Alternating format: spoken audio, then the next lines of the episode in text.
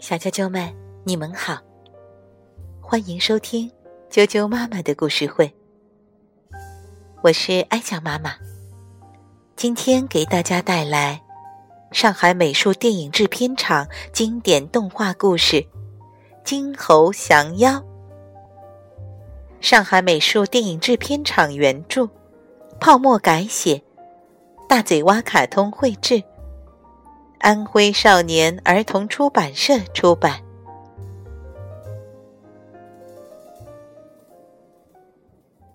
金猴降妖》中篇。上回说到，孙悟空识破了白骨精的妖术，却被唐僧误解，还被念了紧箍咒，痛得孙悟空在地上直打滚，连连求饶。这一桩命案就这样不了了之。一行人又往前走，没多久，又有一声声的“妈妈，妈妈”，仿佛在后面追赶。一眨眼，这声音又好像跑到前面去了。孙悟空定睛一看，前面一棵古树下，有个白白胖胖的小男孩在哭。他心知，又是刚才的妖精所变。但刚才吃了紧箍咒的苦头，不敢再轻举妄动。唐僧肉眼凡胎，又烂失好心，说：“你是谁家的孩子？为什么在这里哭？”小男孩答道。我妈妈到天王庙去了，我来找妈妈，脚也走不动了。唐僧让徒弟们背他一程，小男孩却直摆手：“不要不要，我要这个骑马的师傅。”唐僧只好让他上了马。孙悟空急得抓耳挠腮。一行人继续前行。才走了几步，那妖精就耐不住了，暗中做了手脚，白马立刻向前狂奔起来。孙悟空举着金箍棒飞到空中，唐僧一面吓得惊叫，一面还护着妖精说：“泼猴，休得胡来！”聪明的孙悟空看空中不好下手。一闪身，钻到马肚子底下，他向上一跃，抓住妖精的小辫子，飞到悬崖边，朝下一扔。哎呦！唐僧赶忙捂住了眼睛。孙悟空倒看得清清楚楚，那妖精又化成一阵烟逃走了。他追过去，与那妖精。也就是白骨夫人，展开了一场大战。白骨夫人虽然占山为王，可是遇到孙悟空，真是恨自己空有十八般武艺。白骨夫人生性狡诈，使了个障眼法，把一棵枯树变成自己的模样，真身却逃之夭夭。孙悟空和枯树打了半天。才发现被骗，想到师傅那里肯定又要出事，恼恨的大叫：“不好！”一个跟斗，赶紧找师傅去了。孙悟空所料不错，白骨夫人回到唐僧那里，又变成了一位慈眉善目的老人家。老人家热情地邀请唐僧去家里休息片刻。孙悟空紧接着赶到，举起金箍棒要打。唐僧喝道：“大胆逆徒！”他怎么也听不进孙悟空的解释。猪八戒也愤愤地说：“方才你打死了个小寡妇，说她是妖精。”后来又摔死了他的儿子，现在又说这老人家也是妖精。老人家一听这话，立刻捶胸顿足，嚎啕大哭。原来是你打死了我的儿媳妇和孙子呀！他指着唐僧骂：“你纵图行凶，还念什么佛，取什么经啊？”唐僧被这激将法一激，怒上心头，他把紧箍咒念了几十遍、几百遍。孙悟空的脑袋痛得像一千只毒虫在咬，可他还是撑着将妖精踢下了山崖。唐僧一看，一天之中竟然连伤三命，他心灰意冷。你走吧，从哪儿来？就回哪儿去。孙悟空一腔忠义，却被师傅驱赶，心里难受极了。猪八戒和沙和尚连忙求情，唐僧却铁下心，一定要赶孙悟空走。孙悟空长叹一声。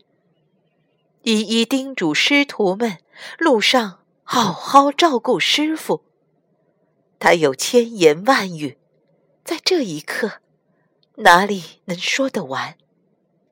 他又转身对唐僧说：“师傅，俺从五行山下去跟您至今，今天半途而废，不能功德圆满。您请受俺老孙一拜。”俺老孙去的也就安心了。唐僧背过身，不愿接受。孙悟空画出三个分身，从四面将唐僧团团围住。师傅！孙悟空跪下来喊。唐僧转过脸，却又看见另一个孙悟空喊：“师傅！”无论他转向何方，总有一个孙悟空拜倒在地。唉，唐僧看到这幅场景，也不禁心里悲伤。孙悟空带着万般不舍，驾云而去。现在该去哪儿呢？遇见唐僧之前，他被压在五行山下。被压五行山之前，他曾是花果山水帘洞的齐天大圣。那么，还是回水帘洞看看猴子猴孙们吧。孙悟空不知道，自从他被压在五行山下，猴子们被天兵天将穷追猛打，如今剩下的不到一百只。天神们。不肯施雨，好好的一个花果山变成了石头山，水帘洞变成了石头洞。孙悟空这里看看，那里瞅瞅，心里酸酸的。一群猴子躲在石头后面，好奇的看这个陌生人。其中一只胡子拖地的老猴，曾经听爷爷说过。齐天大圣的事迹，这回见孙悟空这副打扮，又腾云驾雾而来，料定是齐天大圣无疑了。老猴大叫：“大圣爷爷，你可回来了！”孙悟空和老猴聊起天，老猴说：“大圣。”你何必去做和尚？不如留下来和我们一起。孙悟空精神一振，好，俺老孙既然回到家园，就得把这山山水水收拾一番。他一跃窜上云端，拿出如意金箍棒，指天大喝：“分婆何在？”一阵旋风应声而至，旋出个矮矮胖胖、慈眉善目的老婆婆。孙悟空又指着另一处：“吹云童子听令！”立刻出现了一位精神抖擞的白衣小神仙。孙悟空继续说：“雷公、电母。”两位长相奇特的神仙，一个手握重锤，一个手持大钵，也从云里钻了出来。孙悟空转身向东海飞去，求雨怎么少得了龙王呢？孙悟空掀起一阵海水，大声说：“有请东海龙王！”一条苍龙。浮出海面，这下万事齐备。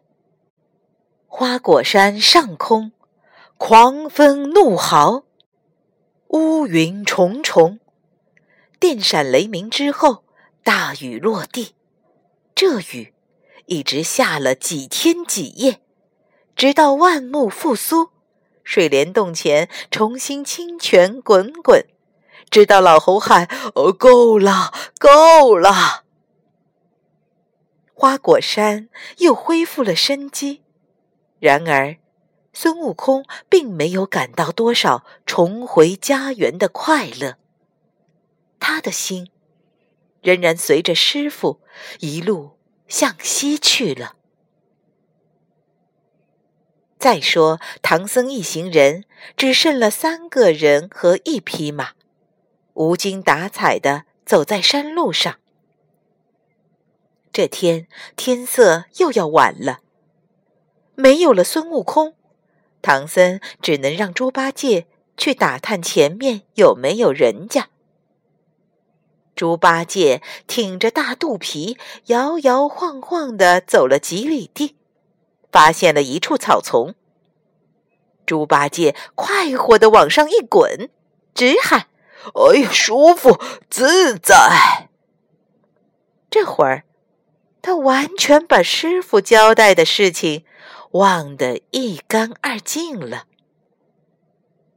天越来越黑，唐僧和沙和尚左等右等，不见猪八戒回来，正着急的时候，唐僧突然听到不远处传来寺院的钟声。唐僧对沙和尚说：“出家人焚寺拜佛，快快前去，也好有个住处。”沙和尚比猪八戒心细，想：这种荒山野地，怎么会有这样的寺庙？